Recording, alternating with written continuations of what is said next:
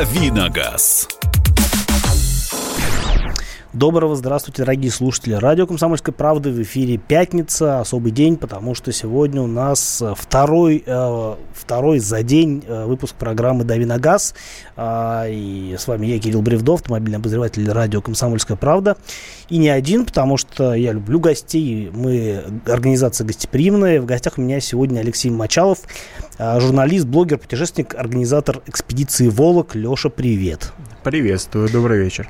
А, вкратце о том, зачем Леша нам здесь сегодня нужен. А, мы решили поговорить э, о внедорожниках в современном мире, зачем они нужны, нужны ли вообще, а, и что с ними делать, если хочется куда-то поехать. Про кроссоверы поговорим. В любом случае, Леша, Алексей, он очень много всего знает о внедорожниках, он практикующий оффроудер, я правильно говорю? Да, так тоже можно сказать, да. А, да, и если вам что-то интересно про внедорожники, вы можете позвонить нам по телефону 8 800 200 ровно 9702, это наш телефон прямой э, в московской студии, либо написать сообщение, задать вопрос мне или Алексею лучше, наверное, даже, если про внедорожники. Плюс 7 9 6 7 200 ровно 9702. Звоните, пишите, мы вам всегда рады. А, и начнем мучить Алексея вопросами. А, собственно говоря, вопрос у меня был такой, а, основной вопрос. А, внедорожники, они же сейчас, в принципе, ну, как бы в общей массе деградируют, да, то есть, если раньше любой автомобиль, который мог, который был похож на внедорожник, он внедорожником и являлся, то сейчас мы смотрим, все постепенно заменяется кроссоверами, вот, ну, за примером далеко ходить не надо. Nissan Pathfinder, ну, был вполне способный внедорожник, да, и вот в последнем поколении он переродился в кроссовер, который, как мне кажется, не слишком способен для преодоления какого-то оффроуда. А, эта тенденция, как на твой взгляд, вообще чем обусловлена? Действительно, людям не надо ездить никуда, а, где а, нет дорог, или же, ну, как бы, не покупают такие машины? Ну, я считаю, что это просто встречное движение. С одной стороны, идет э, глобальное строительство дорог во всем мире. А, и мы, в общем, не можем это, оспорить сей факт, что даже в России, так или иначе, дороги становятся все более асфальтированными с каждым годом. А, это раз. Второй момент, что а, сами по себе производители автомобилей уже очень давно ушли от простой формулы, что рама, четыре колеса, там двигатель и коробка передач и все. То есть а, современные э, кроссоверы внедорожники, они гораздо сложнее технологич, технологически э, и зачастую едут уже не за счет того, что водитель такой умелый а и способный, а за счет того, что там да, масса электроники. А когда у тебя есть масса электроники, можно в пользу управляемости, безопасности и э, удобства просто управления пожертвовать э, там большими колесами, какой-то брутальной внешностью. Опять же, нужно не забывать, что мы же все боремся из-за а, экономичность а, автомобиля, из-за его безопасности, из-за эко, экологию. И вот эти вот все факторы, так или иначе, они а, убивают э, то, что мы привыкли ассоциировать с настоящим внедорожником. Вот такой классический там Land Rover Defender или там э, военный УАЗ, он уже не, абсолютно не актуален в 21 веке, к сожалению. То есть э, ты хочешь сказать, что действительно какой-нибудь такой, ну, пригламуренный, э, ну, условно говоря, Range Rover, э, он может объехать, ну, скажем, УАЗ с его э, жесткой рамой, с неразрезными мостами и всякими прочими улучшающими проходимость Конечно, да, приспособлениями. Легко. То есть, если мы говорим про стоковые машины, вот абсолютно стандартные, и э, ну, не будем их переобувать там в какие-то э, другие шины относительно стандартных, то я делал еще лет 10, наверное, назад тест, э, он был Э, такой, ну, наверное, немножечко опередившее время. В свое время мы э, как раз к Land Rover Defender 110 э, для сравнения брали Lexus 570 на пневмоподвеске. Который тогда уже был достаточно навороченный. Да, машиной. да.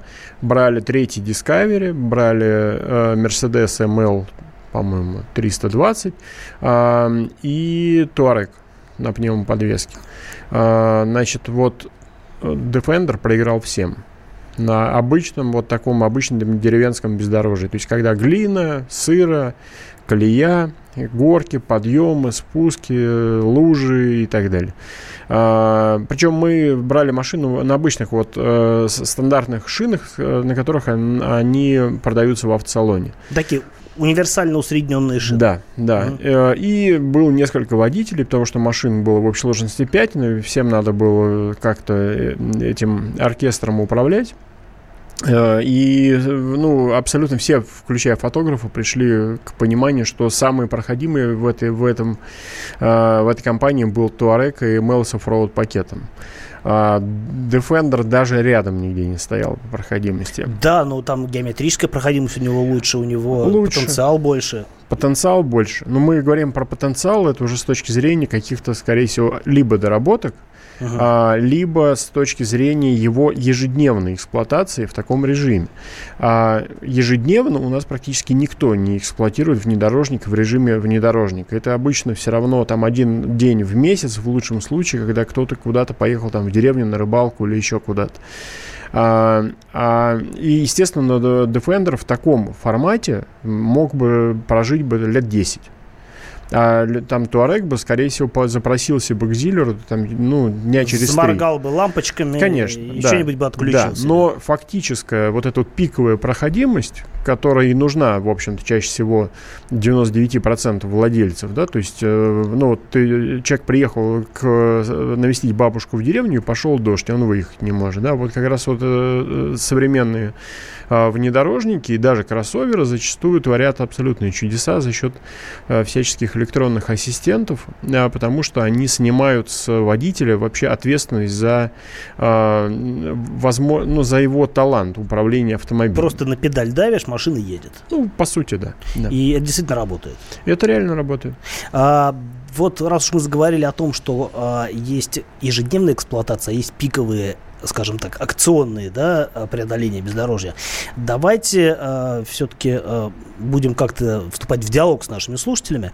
И у меня такой к вам вопрос, дорогие, э, дорогие любители автомобилей. Как вы считаете, внедорожник в городе вообще уместен или нужен? Или э, это действительно универсальное транспортное средство, которое э, способно, не знаю, сделать жизнь более Э, легкой и безоблачной во всех ситуациях. Э, звоните э, со своими наблюдениями 8 800 200 ровно 9702, телефон прямого эфира, говорим о внедорожниках, все вопросы задаем Алексею Мочелову, который у нас сегодня в качестве дорогого гостя сюда пришел. По поводу внедорожников и вообще вот этой вот моды на кроссоверы, чем она, на твой взгляд, обусловлена? Действительно ли всем так нужен полный привод, высокая посадка? Ведь у нас сейчас, ну, например, даже если взять Москву, мало того, что ну, стоит только сунуться на тротуар, как ты сразу же получишь какой-нибудь штраф, э, тебя камера зафиксирует. Я уже не говорю о том, что парковаться на газоне, не дай бог, а если это еще машина на юрлице, это вообще космических денег совершенно стоит.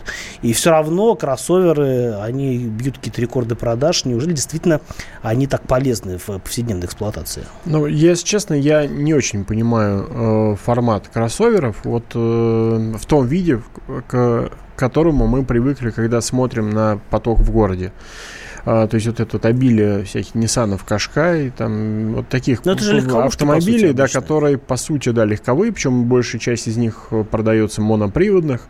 А, я не очень понимаю этот формат, потому что, а, конечно, дорожный просвет это хорошо, но опять же он у них чаще всего не заоблачный. Это если там подойти к вопросу с рулеткой, окажется, что э, некоторые обычные кавычках легковушки, да, оказываются выше, чем настоящие, опять же, в кавычках, кроссоверы. Взять какую-нибудь там Ладу Гранту, который дорожный просвет да, будет да, больше, да, чем у да. какого-нибудь а, явно кроссоверного да. на вид автомобиля. Ну и, э, наверное, такой самый яркий пример, э, ну вот, от которого я лично всегда отталкиваюсь, это то, что например, а, Audi A4 Allroad или Audi A6 Allroad с точки зрения э, такого в глобальном понимании, как автомобиль, гораздо более гармоничный и интересный, чем любая Q5, там, Q3, Q7. Которая по начинке на самом деле очень похожа. Да, они по начинке похожи. Э, визуальной гармонии в моем понимании уже нет.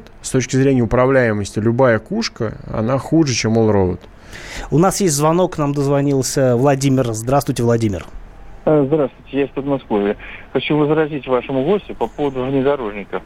они, конечно, совершенствуются, но никакие электронные примочки не, заменят физических блокировок. Это совершенно однозначно. И все, что он даже про тот туарек, который он рассказал, который всех сделал. Где этот туарек-то он? Ау, его давно сняли с производства и сделали кроссовер вместо него за бешеные деньги, за 6 миллионов. Да какой наляк вместо такой бездорожья, за 6 миллионов нужна машина. Пусть она даже супер-пупер будет. Я уж лучше на Дефендере поеду. Вы понимаете, как вообще удивлять? А что касается города, вот у меня пикап, например, хоть и, конечно, с ним еще проблематично движется, просто, но когда на нем еду, ну ни одна сволочь ни меня не пытается подрезать или какую-то гадость сделать. А вот когда у меня была четвертая модель «Жигулей», меня просто в упор не видели. Вот только успевал уворачиваться. Вот это вот как вот Поэтому есть и свой плюс от больших машин. Вот. Чем больше машин, тем тебе твоя жизнь более сохранна. Вот такое мое мнение. А и... вообще вот этого товарища, я так мне вот честно его поколотить. Вот, потому что он так плохо в внедорожник отзывается, не знаю, как до него добраться. А, спасибо вам за мнение. Колотить мы никого не будем, а мучить вопросами обязательно продолжим Алексея Мочелова, который а, на самом деле практикующий оффроудер и, поверьте мне, а, гораздо больше проехал через бездорожье, чем мы все вместе с вами взяты. Продолжим после небольшого перерыва. Давиногаз. Всем привет, я Андрей Нуркин. А я Юлия Нуркина. И мы переехали. К счастью, не на другую радиостанцию, просто на другое время. Простыми словами теперь в эфире по понедельникам, вторникам и средам в 9 вечера по московскому времени.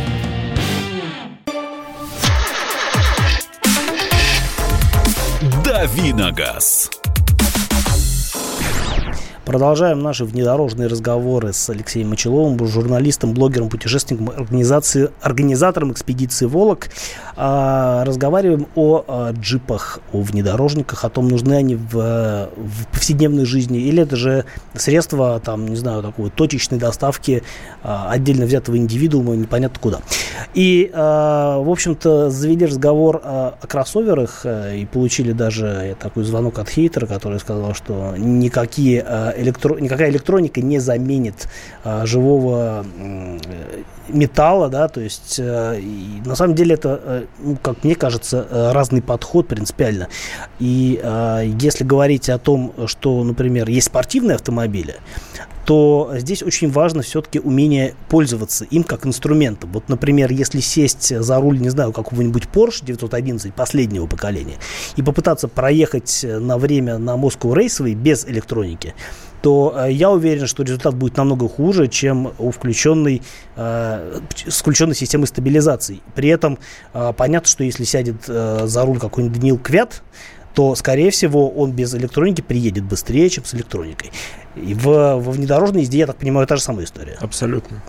А, потому что есть же два подхода. Ну, условно говоря, есть э, Range Rover, да, там Land Rover, э, там пятый диск, например, который э, действительно обладает вот этой вот системой Terrain Response 2, э, где ты просто выбираешь нужный режим и поехал вот э, как тебе едется. Есть схожий по замыслу, например, 200-й круизер, где там есть кролл-контрол и а, тот э, контроль, всякие разные контроли, которые позволяют действительно эффективно реализовать крутящий момент на бездорожье. Но в то же время есть еще более дорогой и пафосный гелик нового поколения, у которого, например, при включении понижающего ряда в коробке передач вообще электроника отключается, и дальше ты остаешься один на один со всеми его знаменитыми блокировками всех трех дифференциалов. Какой подход более эффективен? А, эффективен э, все-таки с точки зрения нормального городского человека э, подход, когда машина думает за тебя. И чем меньше на самом деле есть выбора вот в этих как раз крутилочках, которые э, по сути продают нам маркетологи как добавочную стоимость к автомобилю, как я лично считаю, э, тем в общем, чем лучше работает электроника, тем, э, тем эффективнее движение по бездорожью. Но если человек знает, зачем нужны, например, принудительные блокировки, они реально есть Изучал есть- физику в школе? Да, изучал физику в школе и имеет опыт езды. И я имею в виду опыт э, регулярный. Потому что если человек, например, полгода не выезжает на бездорожье, он все равно первый день, не час и не пять минут, именно день, будет только вкатываться в машину. А вкатывание в машину это обычно, естественно, всегда застревание, э, откапывание, трактор и полный набор. То есть, э, в общем, если вы специалист, то, конечно, жесткие блокировки, э, они позволят вам э, двигаться гораздо эффективнее, чем с помощью электроники. Но я даже по себе знаю, при том, что опыт есть у меня езды на разных машинах, что если э, машина умная, мне очень приятно не думать. Вот честно. Ну, как любому нормальному человеку, мне приятнее, когда машина сама едет, и с ней не надо бороться. Не надо каждый раз там думать, а включена у тебя там задняя блокировка, а нужно ли тебе распустить перед поворотом переднюю блокировку. А вот сейчас, чтобы выйти из колеи, э, мне, опять же, надо не забыть распустить переднюю блокировку, ну и так далее. В общем, там миллион Целая есть. наука. Конечно, да. А, При, при этом это же еще все завязано на давлениях в шинах. Опять же, мало кто... На сами стандар- шины, на выбор шин. Там, да, ну, э, э, это, выбор шин это полбеды. Эм, На профессиональном внедорожнике э, имеет большое значение, какое у тебя давление в колесах. И вот это вот давление регулируется под э, грунт постоянно. То есть вот у нас тут был э, на минувших выходных выезд выходного дня, и у меня компрессор не остывал. Потому что мы проезжаем какой-нибудь спецучасточек, я там с 0,5 атмосфер подкачиваю там до 0,9. Потому что дорожка стала лучше, а на 0,5 для покрышки ехать вредно. А, никто же на стандартных внедорожниках не занимается этим. Просто включил машин, э, ну, автомобиль, включил драйв и поехал. Электроника так или иначе что, сама что-нибудь будет делать до тех пор, пока ты не застрянешь. А дальше начинается самое А интересное. дальше начинается вообще полное познание всей матчасти. Просто очень мало кто хочет э, углубляться в эти знания глуб- ну, д- далеко и глубоко. Мы все-таки городские жители, и мы... Не всегда э, есть возможность и- практиковать. Ну и плюс чаще всего для человека с попадание на бездорожье это просто стресс. У нас есть звонок, нам дозвонился Игорь из Саратова. Здравствуйте, Игорь. Э, Здравствуйте, добрый вечер. Здравствуйте. Э, Ну, я бы хотел на пару слов просто сказать, на, поделиться своими, так сказать, да, какими-то да, впечатлениями Давайте. по поводу внедорожников. Да, ну, я, наверное, так сказать, патриот окажусь, да, у меня последние, наверное, лет 8, да, я просто наезжу на Ниве, да, Нива. Наш внедорожник русский, ну, ну, естественно, о какой-либо электронике говорить там не стоит, как вы понимаете, Э, помимо, ну, может быть, да, контроллера, да, который отвечает за непосредственно работу двигателя. Но могу сказать одно, что вот я на ней езжу просто везде, вот вы говорили в отношении там город, бездорожья, я на ней езжу везде, то есть и на дальние расстояния, порядка там полутора тысяч километров ездил, и на море на ней. Ну, как бы, конечно, комфорта, естественно, как вы понимаете, не достает этой машинки, но в плане ходовых качеств, да, так сказать, при должном уходе я только могу одни плюсы сказать, кто бы что ни говорил. Вот. Я, безусловно, не сравниваю этот автомобиль там с, э, понятно, с туарегами и прочими, о чем, как бы, да, тут э, об этом даже говорить не стоит. Ну, в своем классе, да, отечественный наш автопром, как бы, ну, я вполне доволен. Спасибо. Спасибо. А я, кстати, согласен. Нива действительно, если говорить о рыночной э, нише, это автомобиль во многом уникальный. Да, он старый, там он не, не оптимален, далеко не оптимален, мягко скажем, с точки зрения безопасности. Но если говорить о его возможностях на бездорожье, мне кажется, они во многом удивительны. Да, конечно. Не, Нива выдающийся автомобиль, э, он мой ровесник, или я его ровесник, уж не знаю, а, как было бы корректнее сказать. А, У меня никогда не было Нивы, я очень много раз пытался на них ездить на чужих. Получалось? Да, каждый раз понимал, что все-таки это скорее легковая машина, чем внедорожник. То есть, э, если про УАЗ можно говорить, э, что это настоящий такой хардкорный автомобиль, на котором можно соваться ну, практически без оглядки, ну, в такое в среднестатистическое бездорожье, то Нива все-таки достаточно слабовато. Э, Про э, Саратов я ничего не буду говорить, потому что там степь. И по степям, наверное, носиться в любую погоду на Ниве неплохо. Ну, по Саратов нам, кстати, пишут, что внедорожник очень актуален в Саратове, особенно зимой Да. и весной. Да, ну потому что там просто коммунальная э, вот эта катастрофа каждую зиму не, не чистит город, и по этой причине э, по городу лучше, конечно, там ездить на полном приводе, это факт. Вот. А в нашей зоне, там, где леса, а, Нива слишком низкая. А У нас почти все колеи в лесу от трактора. Ага. Ну, в лучшем случае от УАЗика. Там нужен уже лифтованный какой-то внедорожник. Там нужно хотя бы УАЗик. Ну, реально, Нива по нашему лесу просто не едет. Вот стандартно. Э, Ну и мотора, конечно, у него маловато. Там уже дело не в моторе, дело исключительно в том, что она просто маленькая. Ну, маленькие колесики, маленький дорожный просвет, и никуда ты не денешься в колее от Беларуси, ну, никак, не, не вариант. И нет низов, она, мотор верховой, и она снизу едет очень слабенько.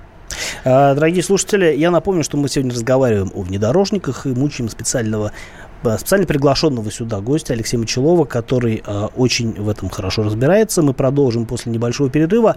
А, вы знаете, что нам может звониться по телефону 8 800 200 ровно 9702.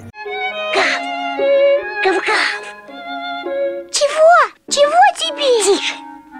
Я придумал секретный язык. А зачем секретный язык, а? Чтобы мы могли разговаривать, а нас никто не понимал. Учитесь понимать своих питомцев. В эфире радио «Комсомольская правда» советы ветеринара Ильи Середы. Слушайте программу «Вот такая зверушка» каждую субботу с 5 вечера по Москве. Давиногаз.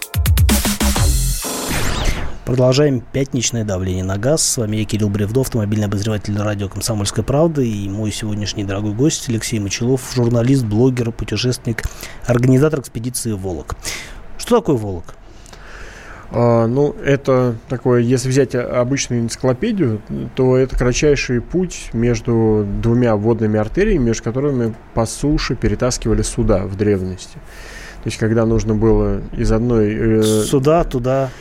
Сюда, туда, да. Ага. То есть, когда нужно было корабль перетащить из одной реки в другую, да, перетаскивали силами местных крестьян ам, обычно. Поэтому у нас такое количество всяких деревень и городов э, с названием Волок, ну, типа Волоколамска, например. Ага. А, Вышний волочок. Да, да, например. А, Значит, а, у нас же эта экспедиция от Белого до Черного моря. От- мы из Архангельска в Новороссийск катаемся 12 год каждую весну. Вот сейчас в апреле поедем опять лесом, понятное дело. Это один и тот же маршрут или разные? Нет, каждый раз разный. А, ну, а Волок, потому что вы на себе машины тащите? Или? Ну, практически, да, потому что они периодически застревают и приходится сражаться с э, распутицей, с весенней. Мы же едем из зимы в лето, то есть стартуем, когда там еще снег лежит на севере, а в Новороссийске в районе 9 мая уже обычно лето. И поэтому получается такое, там, три сезона, абсолютно разное покрытие, абсолютно разный оффроуд, и невозможно привыкнуть. Это чисто джиперское мероприятие, на Да, обычной да. машине там не проедешь. А, Это ну, все в обход стока, асфальта. Да, стоковых внедорожников у нас там по-прежнему практически не бывает. А, Хотя в регламенте я, в общем, уже давно пишу о том, что это возможно, но в объезд спецучастков. 8 800 200 ровно 9702, телефон студии прямого эфира радио «Комсомольская правда». Мы сегодня говорим о внедорожниках.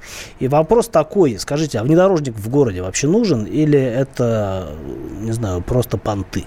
А, 8 800 200 ровно 9702, напоминаю э, номер телефона. Ваше сообщение на WhatsApp и Viber принимаем по телефону плюс 7 967 200 ровно 9702. Нам дозвонился Владимир. Здравствуйте, Владимир. Здравствуйте, Кирилл. Э, Во-первых, хочу поблагодарить вас э, за то, что вы ведете эту передачу. Дай бог вам здоровья и успехов. Вам спасибо. Да. Я все время внимательно и аккуратно слушаю вашу передачу. Еще раз большое вам спасибо за вашу компетенцию и лаконичность. Теперь вопрос. У меня Ford Ranger в 2014 году куплен. Я вообще предпочитаю машины равные и с рессорами. Мне 62 года. Э, Значит, из машины я поддержал BMW, э, потом Opel у меня был, потом был э, 120-й Prado. Но все же я пришел к выводу, что лучше американцев машин нет. Э, У меня машине э, 5 лет, пробег 250 тысяч. Скажите, э, не чихнул ни разу. А рейнджер у вас американский именно или вот э, тайваньский все-таки? Э, Нет, у меня Дизельный нет? Нет, сборка у меня, я покупал здесь его, у нас в России, э, значит, э, в салоне покупал. ЮАР сборка. А, ЮАР. ЮАР, да.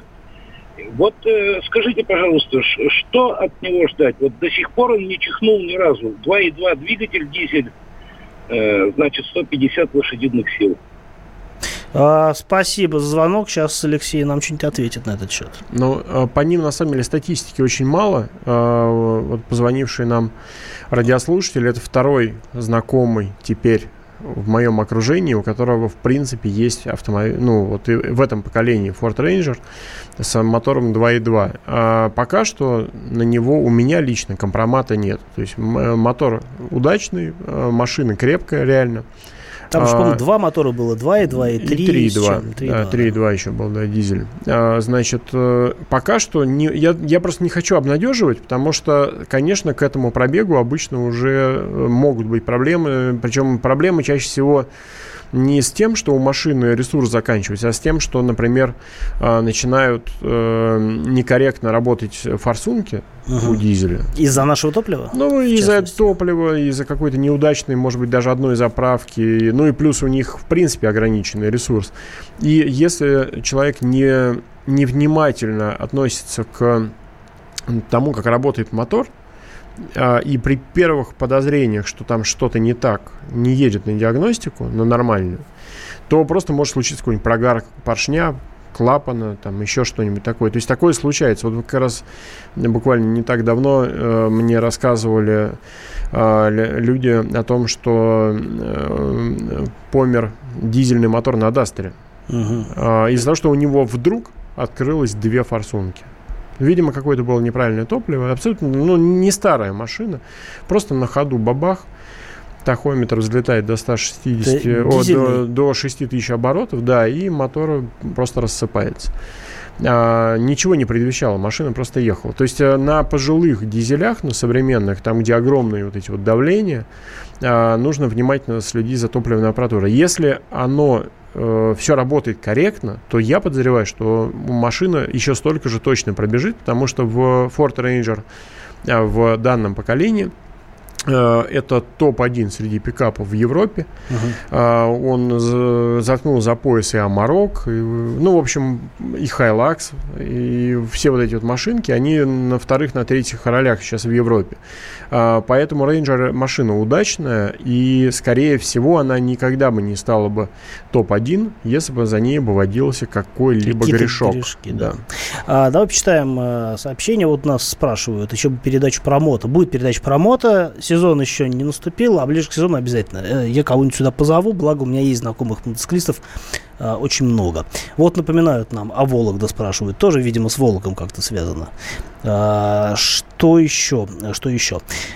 Пишут нам, что гелик это не марка, а Гелен- Гелендваген относится ко всем джипам. Но как бы э, теоретически Это да. вопрос перевода, Это вопрос кажется. перевода, не более чем. В городе городская машина, в лесу, соответственно, лесная. Если конкретно для постоянного оффроуда. А, если, а все остальное полумеры несерьезные, пишут нам. Другое сообщение внедорожник. Это же авто с повышенной проходимостью не для города. А вот э, такое мнение немножко м, практического свойства. Авто выше, ме- э, авто, ну, сам автомобиль выше, меньше слепит встречка. Но зато сам при этом, наверное, слепишь как следует, кого нужно. Это вопрос регулировки фар. На самом деле никак не влияет э, ни на что. Э, больше влияет на то, слепит тебя встречный или нет, э, угол наклона лобового стекла у этой машины. Ага. Вот это факт. Да. То есть чем более оно вертикально, на самом деле, тем сильнее слепят встречные машины. Но это мое личное наблюдение. А что касается э, высоты посадки, она, конечно, очень удобна. То есть высоко сидишь, это прекрасно. Я по городу, например, очень люблю ездить на своем патруле на больших колесах, потому что, да, он, наверное, ну, немножко похож на грузовик по управлению. То есть, ну, не совсем автомобиль 21 века, но зато я вижу всю ситуацию на 500 метров вперед. Это совершенно потрясающе. А когда на легковой езжу, этого нет. А, кстати, ты сейчас расскажешь нам о том, на чем ты ездишь обычно. Давай только вот а, еще один вопрос отметим. А, спрашивает нас Игорь. Volvo XC90. Как он на бездорожье? Ну, в общем-то, никак.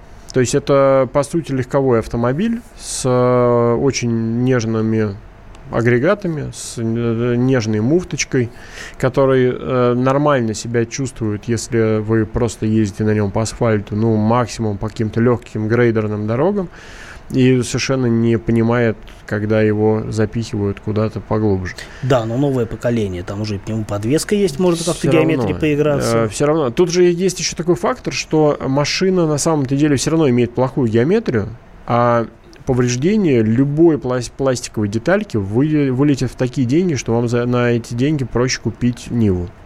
Правда. Да, и уже на ней. Да, то есть надо все-таки перед тем, как куда-то сильно нырять, нужно очень э, хорошенько изучить прайс-лист. Потому что, ну вот, например, на Duster, на котором я сейчас езжу, у меня вторая машина, а на нем задний бампер, я вот недавно сломал, он там стоит 15 тысяч рублей.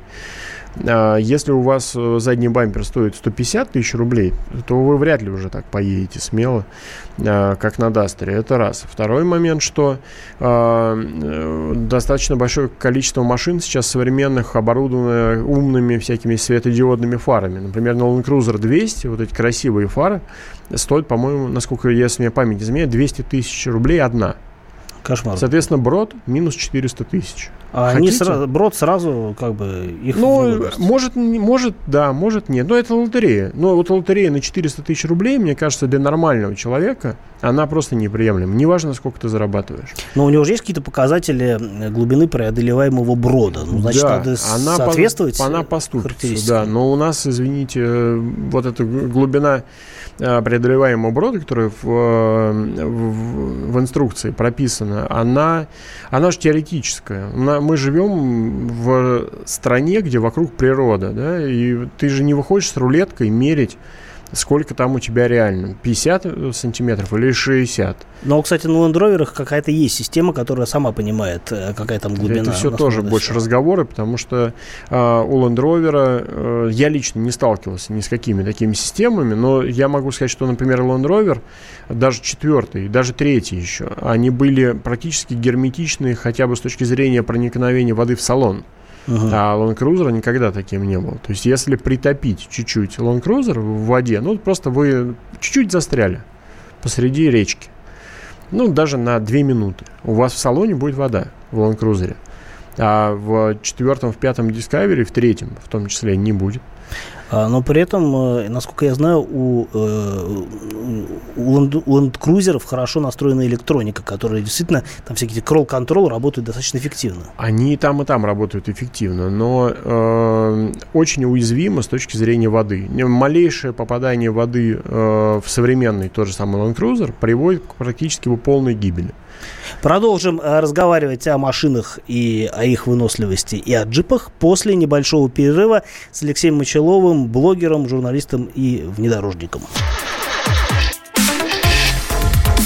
Давиногаз. Ведущие на радио «Комсомольская правда» сдержанные и невозмутимые. Но из любого правила есть исключение – Дай по морде мне. Встань и дай. Хочешь стекло такое? Давай. Он, говно в эфир кидает. Ты несешь какую-то хрень. Мы расстреляем его из водяных пистолетов мочой. Самый горячий парень радиостанции в прямом эфире. Исключение из правил с Максимом Шевченко. Слушайте по вторникам с 8 вечера по московскому времени.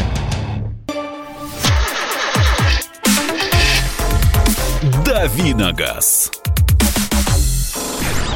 А мы потихонечку подходим к нашему логическому завершению сегодняшней автомобильной программы. С вами я, Кирилл Бревдов, автомобильный обозреватель радио «Комсомольская правда» и мой гость Алексей Мочелов, журналист, блогер, путешественник, организатор экспедиции «Волок».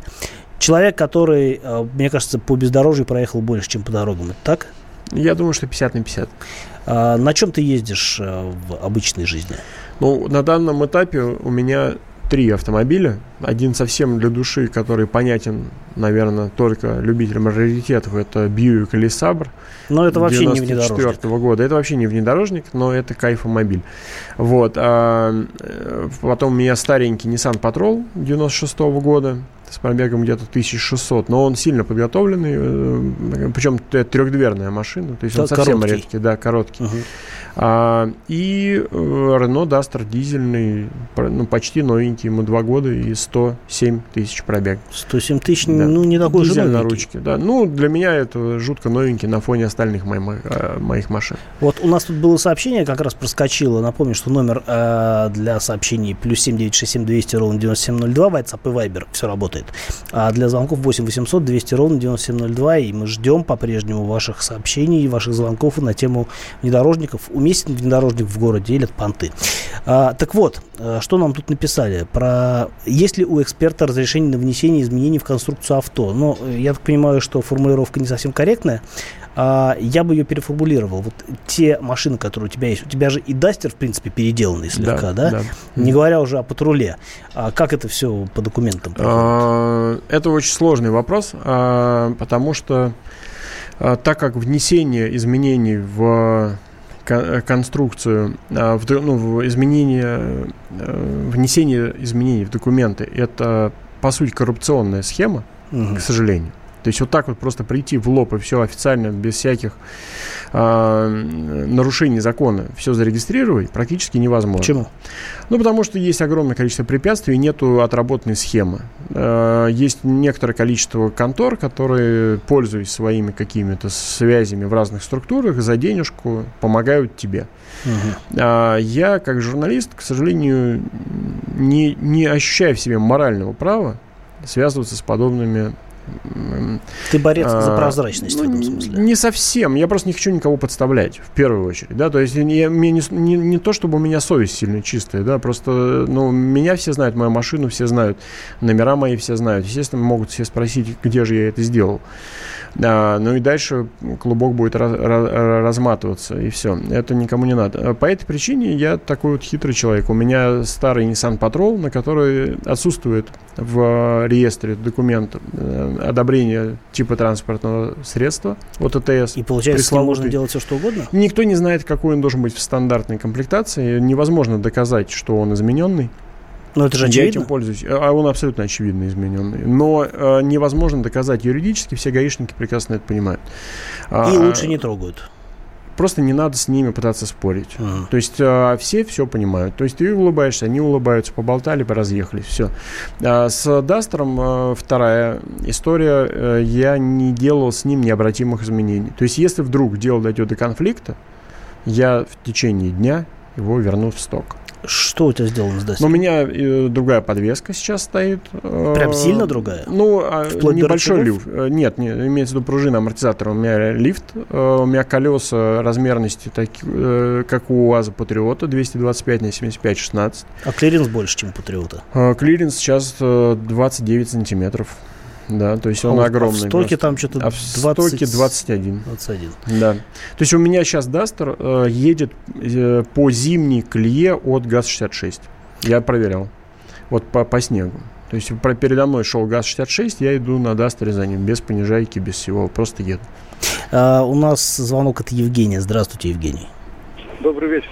Приятного эфира вам. Спасибо. Я по джипам. У меня стаж за рулем 52 года. И мне приходилось Саша в армии, это Ошт, Киргизия, через Харок, Душанбе, по Памиру проезжали мы на Я ездил. Вот. Теперь я уже с высоты вот этих лет, с опыта, у меня были всякие Субару, Трибека, всякие машины были. Ну, по проходимости, у меня сейчас СГ-69. Ну, не, в сравнении не идут никакие вон, крузеры. Мне приходилось их держать. Правда, у меня редуктора 24-ки, раздатка родная стоит. Но по проходимости вот до сих пор я перед этой формулой ГАЗ-9 я преклоняюсь. Ну... Я по мир проехал. Пески Казахстана, Солончаки, Саяны, Архангельск, Термес. Я везде проехал за свою жизнь.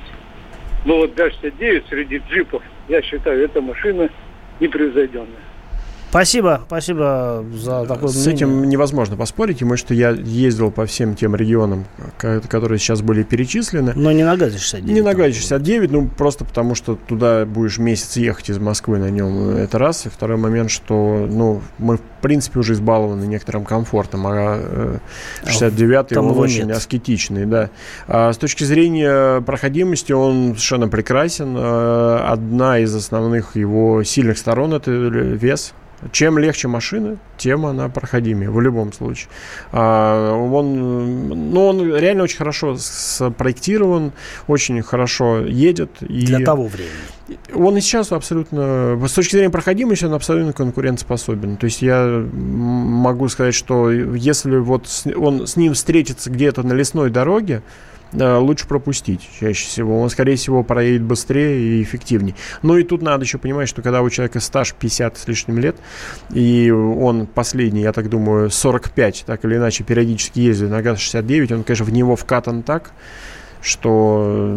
Все процессы понятны. Да, да. да. А, спрашивают, патрол дизель, бензин, карбюратор, что у тебя? Не, у, у меня дизель, дизель, дизельный патрол, 60-й кузов, но у меня мотор стоит чужой. У меня стоит QD32, это свапнутая машина. То есть это мотор с японского рынка и никогда не ставился на патрол. А есть... какие спеки там? 4.2 он, нет? А, нет, э, как раз 4.2 ставился а. одно время на патрул, а 3.2 никогда не ставился. То есть 3.2. это 150 лошадиных сил, у него нет мозгов, он абсолютно, ну, такой механический дизель. А, его можно топить как угодно, делать с ним все что угодно. И едет он при этом весьма динамично. Вот нам пишет э, наш слушатель, у меня тоже внедорожник в городе, SQ5 отлично. Ну, речь идет об Audi SQ5, ну, это, сами ну, понимаете, какой внедорожник. Я Зато даже, очень быстрый. Я даже спорить не буду, хорошая, прекрасная машина. 354 силы, как бы, да. дорожный налог, все хорошо. Угу. А, спрашивает нас Игорь Туарек, Discovery или Freelander 2? Ну, их невозможно сравнивать. Фрилендер это все-таки совсем кроссовер, хотя и очень хороший. А, я бы из всего этого выбирал бы Туарек дизельный трехлитровый. Э, первого поколения? А, ну, не совсем, получается, первого, получается, второго, который до 2010 года. А, но с оффроуд пакетом? Ну, они тогда еще были почти все всегда с понижайкой. То есть я считаю, что Туарек без понижайки это просто... Ну, это так же, как э, кроссовер без полного привода. То есть это абсолютно бесполезная вещь. Угу. Ну, а вот нам тут пишут, что у вас 469 то же самое, что ГАЗ-69. Э, ну, не Но совсем не то так. же самое. Это не так. Это сильно разные машины. Так, что нам еще пишут? Пишут, спрашивают нас, рам или тундра? Ну, то есть пикап какой? А, с точки зрения надежности тундра, с точки зрения э, для души, конечно, рам. Рам в тысячу раз лучше по всем параметрам с точки зрения как вот автомобиль. А, вот тоже комментарий пришел. Волынь лучшая. Волынь, видимо, речь идет об Луазе. Да, но она лучше, когда вам надо отъехать от деревни до ближайшей поленницы дров, да, вот на расстоянии 1 километр. Все, дорогие друзья, у нас э, заканчивается наше драгоценное время. А, спасибо, что слушали нас. Э, программа «Дави на газ». В эфире был я, Кирилл Бревдов, автомобильный обозреватель радио «Комсомольская правда». У меня сегодня в гостях был Алексей Мичелов, журналист, блогер, путешественник, организатор экспедиции «Волок», человек, который а, половину своей водительской жизни проехал по бездорожью. А мы не последний раз в эфире. Добро пожаловать. Все наши номера телефонов а, и всего остального вы знаете. А, всем хороших выходных. До новых встреч в эфире. До свидания.